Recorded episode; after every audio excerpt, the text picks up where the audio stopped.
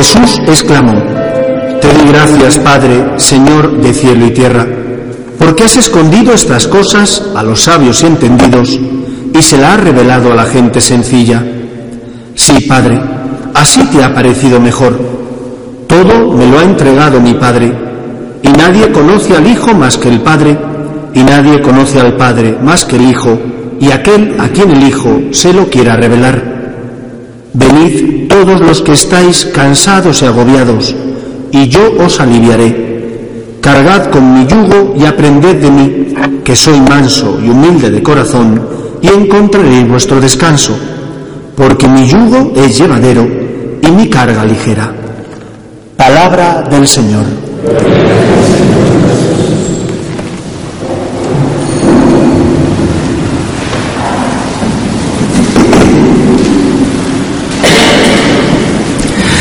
Santa Teresa decía, hablando de su época, que tiempos recios.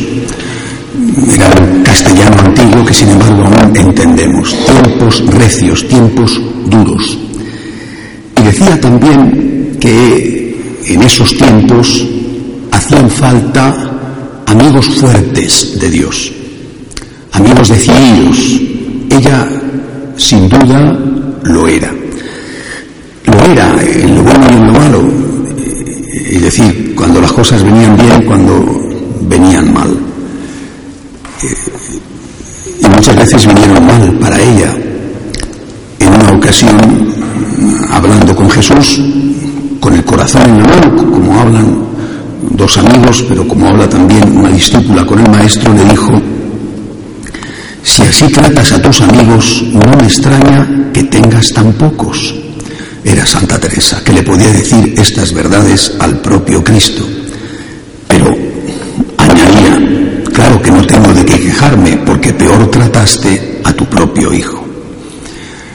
La Santa, así se le conoce aquí en Ávila, la Santa, la Santa fue una mujer intrépida, porque fue una mujer de Dios.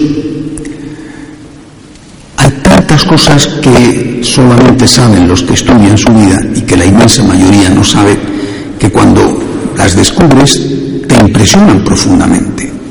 Estuvo eh, enjuiciada, no perseguida, pero sí enjuiciada por la Inquisición, y no eran bromas. Un sacerdote la acusó de pecados que ella no se había confesado. Eh, la santa tuvo que experimentar el rechazo de su propia comunidad cuando, por ejemplo, en este monasterio viene como priora y la comunidad la rechaza en su mayoría a gritos y cuentan los cronistas que los gritos de las monjas contra ella se oían desde la muralla. Ella sabía lo que era vivir momentos de dificultad, de incertidumbre, de angustia, de miedo, inseguridades. Esos momentos ella aguantó firme confiando en Dios. Estas cosas hay que ponerlas en valor porque de lo contrario uno no entiende la profundidad de su mensaje. Si la persona que escribe nada te turbe es una persona que no conoce lo que son las turbaciones, pues no tiene tanto valor, aunque sea verdad, que si lo está escribiendo alguien que ha sufrido mucho en la vida y que ha tenido muchos motivos para tener auténtico miedo, por su propia vida, por su propia existencia. Nada te turbe, nada te espante. Quien a Dios teme, nada le falta. La paciencia todo lo alcanza. Dios no se muda. Solo Dios basta. La que escribe esto, insisto, no es la mujer canonizada que hoy veneramos, eh, admiramos. La santa que escribe esto ya era santa, pero aún era una monja, por muchos incomprendida, acusada, despreciada, y por otros también entonces amada, respetada, seguida. Nada te turbe. Vivimos en tiempos en los cuales esto hay que volverlo a escuchar. Yo, lo necesito.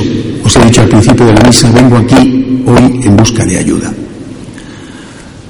Esta semana, por ejemplo, en el siglo, un cardenal, no voy a decir el nombre porque ¿para qué? Un cardenal proponía que había que volver a Moisés, porque Moisés era más misericordioso que Jesucristo porque permitía el divorcio. Hay que escuchar cada cosa, ¿verdad?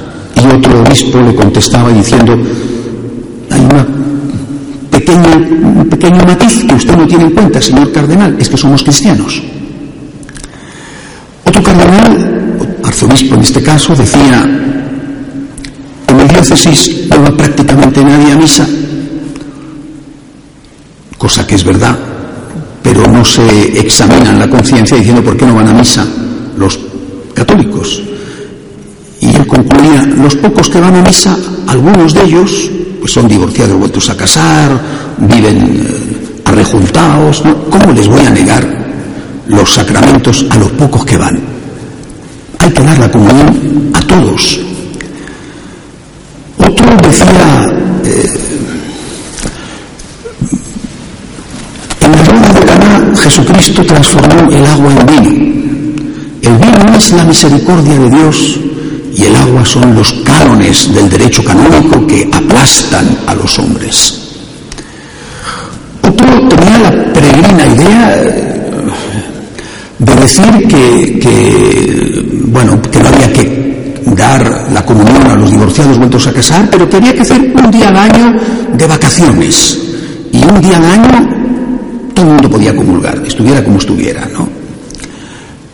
Y esto lo dicen no voy a decir padre de la Iglesia porque ese título es un título que corresponde a los primeros grandes teólogos del cristianismo, pero lo dicen padres sinodales, cardenales, obispos de seres muy importantes. Te entra cuando escuchas estas cosas temor, vamos, qué temor. Yo estoy temblando de miedo, tengo pánico. Te entra vergüenza ajena, Dios mío. Si es que o sea, la, capacidad de que se cumpla la ley de Murphy y de que cuando caiga el pan con la mantequilla, caiga siempre con la mantequilla para abajo, es que se cumple. Pero bueno, eh, han superado por mucho su nivel de competencia. Es decir, ¿cómo puede un cardenal proponer volver a Moisés? Menos mal que otro le dijo, oiga, no sé si usted se ha dado cuenta o no, pero es que somos cristianos. Si usted quiere hacerse judío, pues señor cardenal, adelante, vaya usted a la sinagoga y vuelve usted a Moisés. Pero nosotros tenemos este capricho de ser cristianos. Eh, con todo esto, más cosas que no os cuento, porque ¿para qué? A mí por lo menos me entra una angustia, un temor. Llevo tanto tiempo ya, porque llevamos así dos años, ¿eh? Dos años. Y esta semana más todavía, con un dolor en el estómago, con, con tantas dificultades para dormir por la noche, con una preocupación enorme, con miedo, miedo, ¿qué va a pasar? Y eh, antes de ayer, en uno de los artículos se escriben algunos, como me pasa a mí, expresando su temor lo que está pasando. Leí un artículo que empezaba diciendo, el escritor, el que había escrito el artículo, decía, hablando con un amigo sobre lo que está pasando, me decía, cuando la situación se vuelve imposible, Dios se reserva las soluciones. Estamos en esa situación. La situación se ha vuelto imposible. Dios seguro que tiene las soluciones, no son nuestras. En este momento estamos aquí, en esta casa, eh, terminando ya dentro de muy pocos días eh, el centenario del nacimiento de Santa Teresa. En este momento es providencial estar aquí para escuchar de esta mujer que vivió tiempos recios, que estuvo a punto de la cárcel, que la calmaron, que la acusaron de cosas que no había hecho y que a pesar de todo sobrevivió y, terminó su vida diciendo, aquí en la relativamente vecina Alba de Tormes, muero al fin, hija de la Iglesia. Estamos aquí para escuchar de ella esto de nada te turbe, nada te turbe. Quien a Dios teme, nada le falta. Dios no se muda, confía en Dios. Yo quiero hacer este acto de confianza en Dios en este momento. Señor, tengo mucho miedo, no sé qué puede pasar, no entiendo nada, estoy escandalizado. No por los pecados de uno o de otro, porque hemos tenido también una semana ¿eh? que, madre mía, la de cosas que, que, te enteras, ¿verdad? Pero nunca me escandalizan, nunca, porque que empezar a mirarme a mí mismo en el espejo, ¿verdad? Y ya con eso tendría suficiente. Sino por el conjunto, es decir, la estructura, que se debata, volver a Moisés, por Dios. ¿A dónde estamos? Que se proponga que una vez al año, como si fuera vacaciones, ¿eh? se pueda comulgar un pecado mortal, que ¿Dónde estamos? ¿Cómo está la iglesia? Pues en esta hora, en este momento en que no sabemos qué puede pasar mañana, en esta hora, en este momento tenemos que decirle al Señor, en ti confío. Creo en el Espíritu Santo. Creo en el sentido más pleno del verbo creer.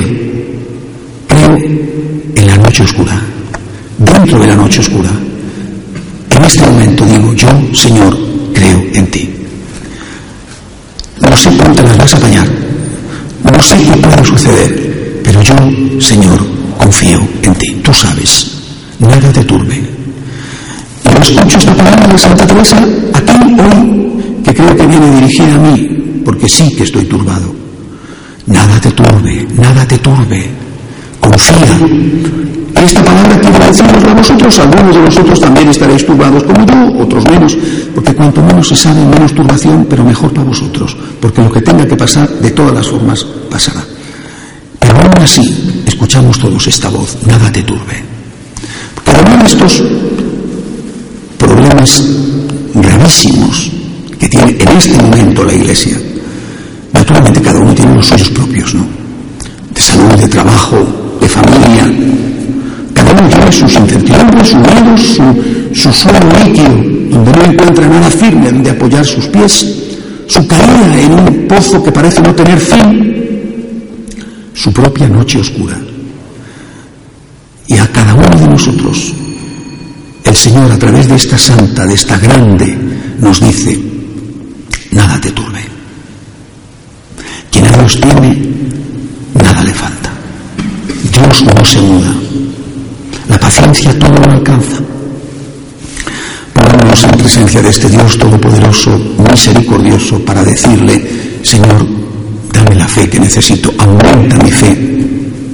Como se la diste a la Santa de Ávila, hazme un amigo fuerte tuyo, un amigo recio, para soportar los tiempos recios y que pase lo que pase, Señor, nada me turbe porque confío en ti. Que así sea.